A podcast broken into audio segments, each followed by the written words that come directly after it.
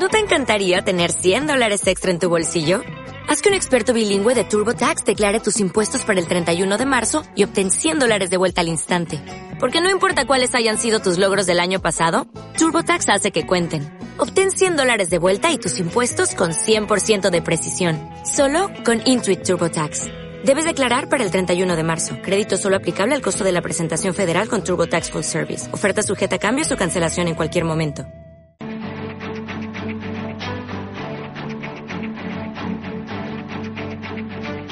En Capital Intereconomía, el consultorio de bolsa. Hoy con Nicolás López, director de análisis de MG Valores. Nicolás, ¿qué tal? Buenos días. Hola, ¿qué tal? Buenos días. ¿Preocupado?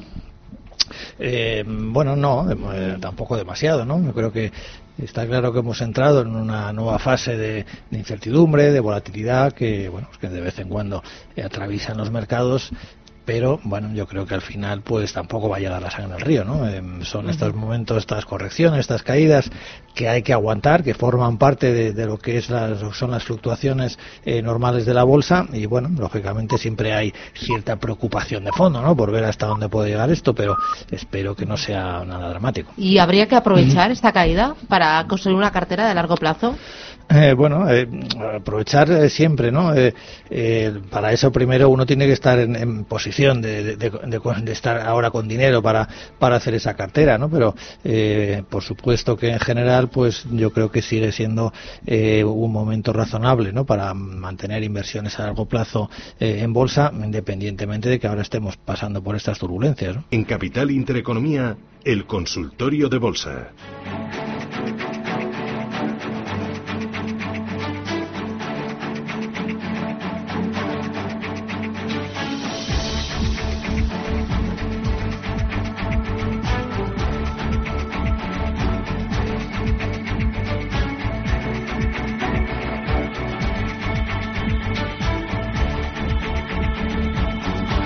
Bueno, los primeros oyentes están ya preparados para participar y plantear sus dudas. Rubén, ¿qué tal? Buenos días. Hola, buenos días. Dígame, Rubén. Bueno, la pregunta que tenía pensada en realidad ya se me contestó en parte en la, introducción, porque dijo Nicolás que, bueno, era momento más o menos de, aguantar. Mm, de todas maneras, yo me gustaría que, bueno, profundizar un poquito más en, en esta cuestión, no sé, y preguntarle si él cree que esto es una, no sé, una turbulencia pasajera debido a esta guerra que en el fondo tampoco conocemos muy bien los, los entresijos de esta guerra, como decimos, entre Estados Unidos y China. Em, más bien si él cree que hemos llegado al final de, un ciclo económico alcista, con lo cual ya quizás es cuestión de, de plegar velas o bien piensa que esto puede tener continuidad, con lo cual sería un momento pues para aprovechar eh, la corrección para añadir algunos valores. Y en este caso, si él piensa que es así, em, ¿en qué sectores o en qué valores él eh, aprovecharía para, para incrementar incrementar posiciones? Muy bien. nada, eso es todo. Gracias, muy amable. Nicolás, Gracias a vosotros. Bueno, es que perdón, eh, Rubén siempre me hace preguntas muy difíciles, ¿no? Porque mm. tengo, que adivinar eh, cómo va a ser el, futuro, ¿no? Eh, eh, claro, siempre que entramos en una fase, digamos así, de incertidumbre como la actual, ¿no? En la que, bueno, el, resurgir de la, de la guerra comercial, pues plantean dudas sobre cómo va a afectar esto al ciclo económico en un momento en el que estamos en una desaceleración, no cabe duda que desde hace un año, pues ya todo está esta, cuestión de la guerra comercial pues está, eh, se está notando en una desaceleración, sobre todo en la parte industrial ¿no? de la economía, no solo en Europa, también en, en Asia y ahora más recientemente en Estados Unidos. Entonces, pues eh, bueno, pues tenemos esa, esa, es un poco la, gran duda, es decir, esto va a acabar eh, con el ciclo económico, vamos a ir a una recesión más o menos profunda, o, como ha pasado, por ejemplo, en, 2015-2016 o en 2011-2012, que también fueron eh, situaciones similares, pues la situación pues no, no acabó llegando a la sangre del río, ¿no? Tuvimos un año, un año y pico de, corrección, de desaceleración y después, pues el ciclo, la fase expansiva continuó. bueno, mi, percepción es que en esta vez pues va a ser igual, ¿no? Es decir, que vamos a estar, vamos, llevamos ya de hecho bastante tiempo, ¿no? En esta fase un poco de, duda y incertidumbre y mm, espero que en algún momento en los próximos meses pues la situación de desaceleración se estabilice y el ciclo económico continúe algunos años más, ¿no? Pasa, claro, es imposible estar seguro de eso, ¿no? Entonces, a la hora de traducir eso a, la gestión de, del patrimonio de una persona, a la gestión de su ahorro, eh, bueno, pues uno tiene que ser consciente en que ahora, ah, pues quizás hay una incertidumbre un poco mayor, un riesgo un poco mayor de que efectivamente las cosas, pues, se deterioren, ¿no? Entonces, eh, bueno, pues yo no haría ahora, digamos, una apuesta eh, de riesgo total, de decir, bueno, como creo que la economía va a seguir creciendo, pues voy ahora y, y, me lanzo a invertir todo en, bolsa o a asumir posiciones de mucho riesgo porque estoy muy convencido de que todo va a ir bien. Pues eh, no lo haría. Es decir, eh, hay que ser consciente que ahora hemos entrado en una fase de riesgo, que es posible que esto eh, nos mantenga mm, incluso algunos meses a lo mejor, ¿no? Aquí en una situación difícil que no sabe cómo va a acabar, entonces yo no me lanzaría así de una forma agresiva ahora a hacer una cartera 100% en bolsa, cosas de ese estilo, ¿no? Dependiendo cómo esté cada uno, supones, no sé, se imagino que, eh, que Rubén está a lo mejor en liquidez y dice, bueno, ¿y qué hago? Bueno, pues sí que iría eh, poco a poco, pues eh, haciendo una cartera enfocada a largo plazo en función de un poco de, de su situación, de sus características, de, todo eso. Pero poco a poco, ¿no? Porque, bueno, por mucho que yo crea que seguramente esto pueda acabar bien, pues tampoco estoy seguro, ¿no? es evidente que hay factores de riesgo, que hay una disputa política eh, muy fuerte y bueno, no sabemos hasta qué punto van a seguir ahí tirando cada uno eh, de, la fuerza de, la negociación y al final a lo mejor entramos en un periodo un poco peor de lo que se pensaba, a lo mejor hay una pequeña recesión, eh, bueno, pues hay que tener un poquito también de respeto al mercado y a estas situaciones de riesgo de incertidumbre, ¿no? Entonces, pues poco a poco sí que lo haría, pero mm, sin lanzarme, en fin, locamente, ¿no? Pensando que, que seguro que esto va a ir bien. Mm, dice, buenos días, estoy interesado en Airbus. ¿Qué le aparecería para entrar? Niveles. Javier de Guecho. bueno, Airbus es de los valores estos de, de gran crecimiento, eh, de largo plazo, pues que, en fin, ha estado entre los, grandes triunfadores del mercado en estos últimos años. Ahora, a corto plazo, pues claramente es un valor de cierto riesgo, ¿no? Eh, yo creo que la corrección está en un valor como Airbus, pues no la daría por acabada. ¿eh? yo creo que tiene que corregir más, porque había, simplemente porque había subido mucho, ¿no? solo desde el mes de enero, que estaba a 80, pues ha subido de 80 a 100 135, eh, pues yo creo que una corrección normal mínima a ese movimiento pues tendría que llevarle a 115, 110, eh, es decir, mm, eh, sería uno de esos valores, uno de tantos en los que uno se puede plantear entrar, pero con calma, ¿no? Porque ahora mismo, pues yo creo que esta corrección todavía pues está empezando. Mm, otro de los oyentes, a ver, dice. para el consultorio de Bolsa Española. Eh, ay, a ver si lo encuentro. Es que eh, se me mezclan los WhatsApp de los oyentes con WhatsApp eh, que me manda el equipo. Ah, me pregunta por SACIR. Dice, buenos días, ¿puedo analizar SACIR compradas a 2.24? Vendo, gracias. bueno, ahora está más o menos ¿no? en, el precio, en el precio en el que ha entrado. el sector construcción pues también es un sector que eh, ha tenido un buen comportamiento y que ahora pues ha entrado en una fase de corrección y como todo el mercado pues con cierta intensidad. Eh, hasta dónde podría ir esta corrección es decir yo creo que la zona así de soporte más fuerte que tiene pues es eh, en torno a 1,90 2 euros aproximadamente no entonces salir o no salir si uno se, si se está moviendo muy en el corto plazo pues quizás mm, yo ahora estaría más tranquilo fuera de un valor como SACIR teniendo en cuenta que está más o menos en el precio de entrada, que no pierde mucho, eh, pues cerrar la posición de momento y esperar un poco ¿no? al, desarrollo de esta fase de corrección para intentar entrar más abajo. ¿no? Si puede, si lo, se lo plantea como una inversión de largo plazo, bueno, pues ahí se puede eh, mantener siempre que no pierda el 1,90. Mm, le recuerdo nuestro número de WhatsApp para mandar sus mensajes de texto o de audio. Es el 609-224716. Si lo prefiere, tiene una dirección, eh, no tiene un teléfono directo, es el 915331851. están llamando los oyentes. El siguiente, su nombre, ¿cuál es? A ver, Javier de La Rioja, buenos días. Hola, buenos días, por Dígame. decir algo. Gracias, dígame. Pues, a ver, quería preguntarle al señor analista por IAG. Compré a 507 y bueno, a ver qué, qué opina. Y bueno, el IBEX, pues estoy fatalmente comprado eh, en 8.950 y bueno, no sé si salirme ya o, o no sé qué hacer, a ver si hay un rebote porque esto tiene una pinta espantosa. Bien, pues le ayudamos. Gracias, Pues, muy amable. vale, adiós. ánimo, ánimo. A ver, respecto a- al IBEX o, o así el mercado en general, eh, esta noche, aunque hoy estamos eh, los índices más o menos repitiendo, suben un poco, bajan un poco, eh, esta noche realmente eh, estamos eh, recuperando una caída cerca del 2%. Es decir, los mínimos que han hecho los futuros durante esta noche están un 2% por debajo del nivel actual, lo cual yo lo interpretaría un poco que al menos en el corto plazo eh, pues entra dentro de lo probable que hayamos llegado a una primera fase de estabilización porque eh, ese, ese mínimo que ha habido esta noche en los futuros se ha producido en la primera zona relevante de soporte que hay en el Eurostox o en el DAX por ejemplo el IBEX es un índice que más difícil así de, de determinar niveles. Eh, quiere decir que no me sorprendería que ahora durante algún tiempo pues el mercado tienda más o menos a, a estabilizarse o, o incluso eh, a rebotar. Eh, otra cosa es que bueno que eso tampoco creo que vaya a ser el final de todo, ¿no? Eh, respecto a a IAG, eh, bueno, pues es verdad que es un valor que está en, una tendencia bajista eh, clara. Eh, como, eh, como un comentario que le puedo dar, pues mira, IAG ha publicado resultados eh, hace poco.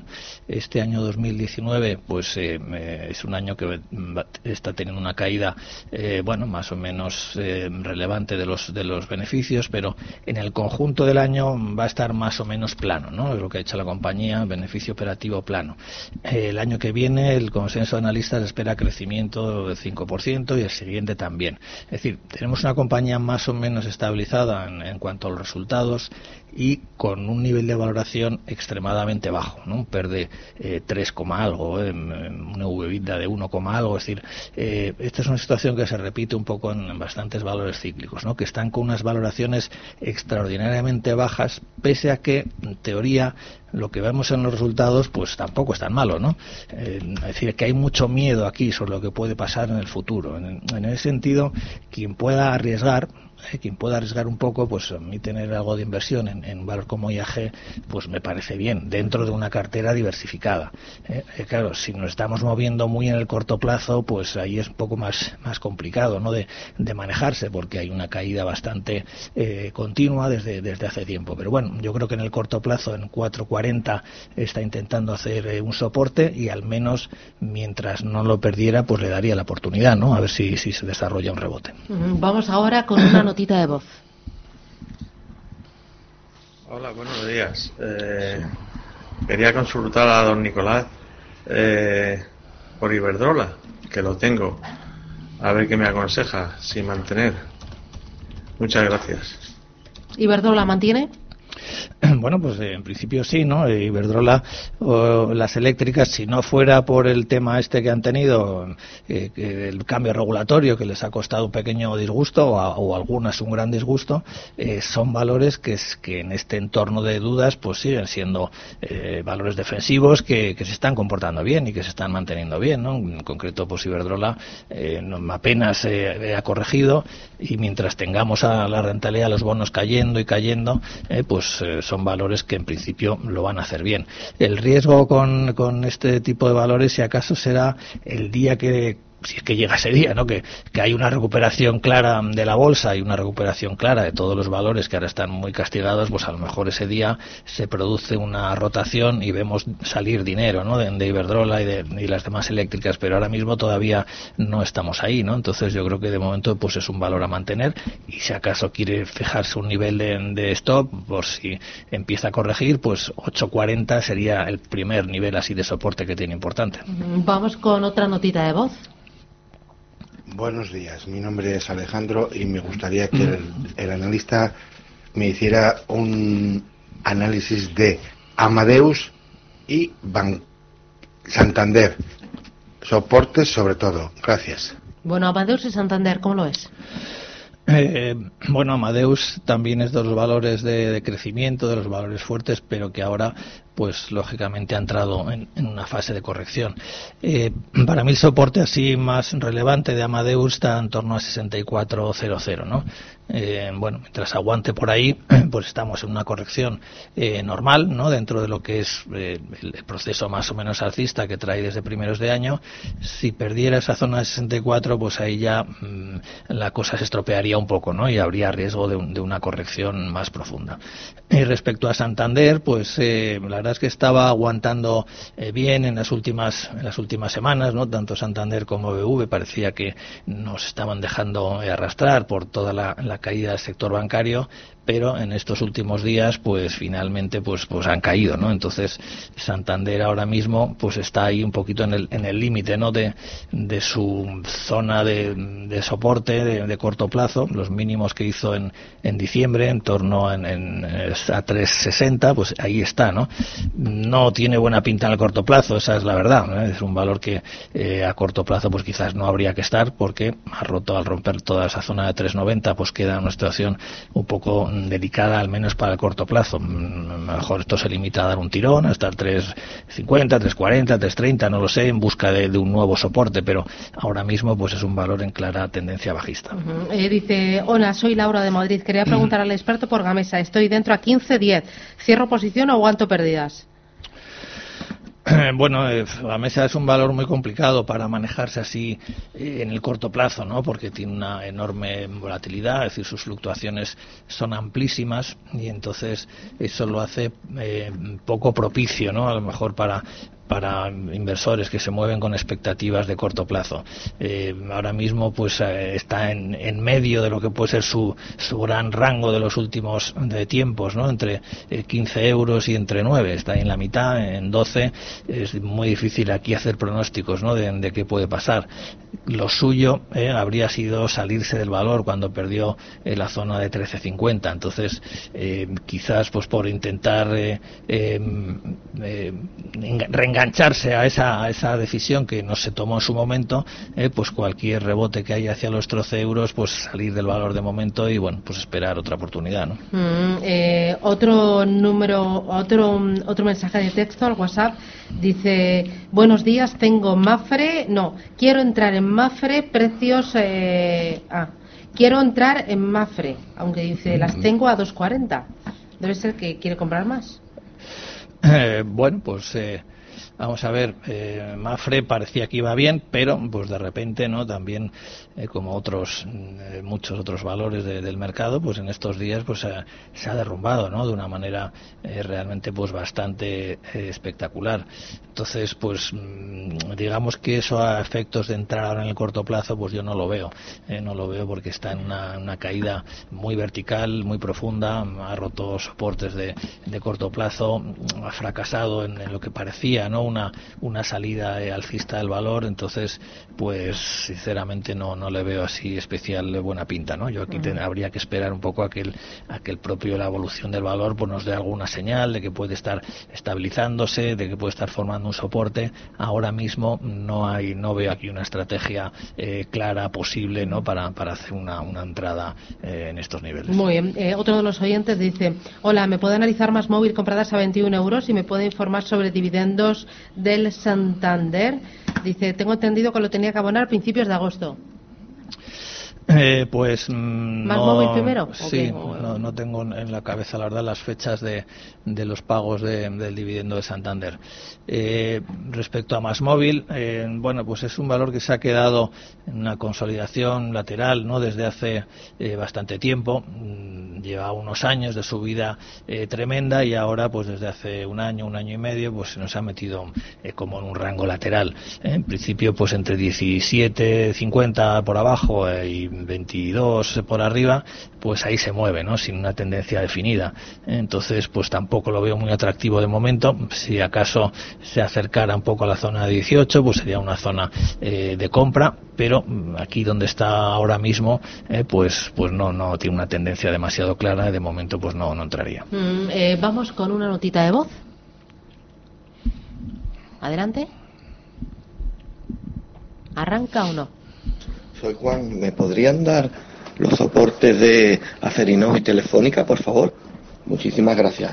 Acerinox y Telefónica. Bueno, Acerinox la zona 7 euros, ¿no? Para mí ese es el nivel importante, pues son los mínimos que hizo en el año 2016, que fue la última fase bajista importante del valor y bueno, pues yo espero que, mm, intente al menos, ¿no? Estabilizarse en estos niveles y por lo menos pues eh, entrar de nuevo en una fase de, de, consolidación o de estabilización por debajo de 7 euros. La verdad es que el valor pues quedaría en una situación mm, bastante vulnerable telefónica pues podemos decir un poco lo mismo. También está en la zona 650, 660, es una zona importante de, soporte de largo plazo. Eh, pues su pérdida pues nos dejaría sin, sin, nuevas referencias, al menos a corto plazo. ¿no? Aquí todavía podemos eh, pensar en la posibilidad de que pueda eh, formarse un soporte, que pueda estabilizarse, que pueda iniciarse un nuevo rebote. Por debajo de 650, pues claramente habría que estar fuera. Muy bien. Eh, vamos con. Eh, eh, ¿qué, ¿qué, niveles.? O sea, ahora en el IBEX 35, si otra vez volvemos. o sea, agosto ha empezado con con una fuerte tensión, con curvas. Mm. no sé si hay que preocuparse si perfora los 9.500, eh, si perfora los 9.300 entonces a correr y ¿Tú qué niveles vigilas? Vamos a ver, el problema del IBEX es que no tenemos así unos soportes demasiado claros o demasiado definidos, ¿no? Es decir, a veces conviene mejor fijarse en otros índices, como en este caso es el Eurostox, que sí nos dan unos niveles de soporte más claros y una estructura más definida. Sería la zona de 3.250 en, en el Eurostox, que es más o menos donde estamos, ¿no? O es donde esta noche hemos llegado. Eh, en el IBEX, pues eh, realmente hemos perdido ¿no? los niveles intermedios, que era 8.900 aproximadamente, ya nos hemos movido por debajo de, ese nivel, no sé hoy exactamente eh, en, qué, en, qué, nivel estamos ahora, pero digamos que por debajo del 8.900 pues ya ahí no hay no hay soportes claros cerca, ¿no? Luego pues tenemos la, zona ya de, eh, de, mínimos pues en torno al 7.800, bueno, ya eh, nos tenemos que ir ya bastante lejos, ¿no? Para ver la siguiente zona importante de soporte. Entonces vamos a ver si alrededor de esta zona en que el Eurostox y también los índices americanos han llegado a una primera zona de soportes intermedios, vamos a ver si aquí el mercado se estabiliza y mm, a ver si vemos signos de vida ¿no? en, el IBEX, que mientras el sector bancario pues no empiece a, recuperar, pues, pues no hay forma. ¿no? Ahora mismo, eh, digamos que el IBEX en el corto plazo pues está claramente bajista. Muy bien, pues hasta que hemos llegado, que se nos ha ido mm, la mañana y el consultorio. Nicolás, que estás a punto ya de cogerte pues vacaciones. ya de verdad, sí, la semana pasada lo dije, pero no, pero ahora ya sí. Está ya de verdad. Oye, pues que disfrutes, que descanses, que abuses del siesting, del tuesting y nada, eh, nos vemos a la vuelta. Pues muy bien, muchas gracias, buen verano, hasta luego. Eh, feliz verano y hasta la próxima. Y nosotros nos vamos, ponemos el punto final a esta edición de verano de Capital Intereconomía. Gracias, que tengan buen día y hasta mañana a las 7. Adiós.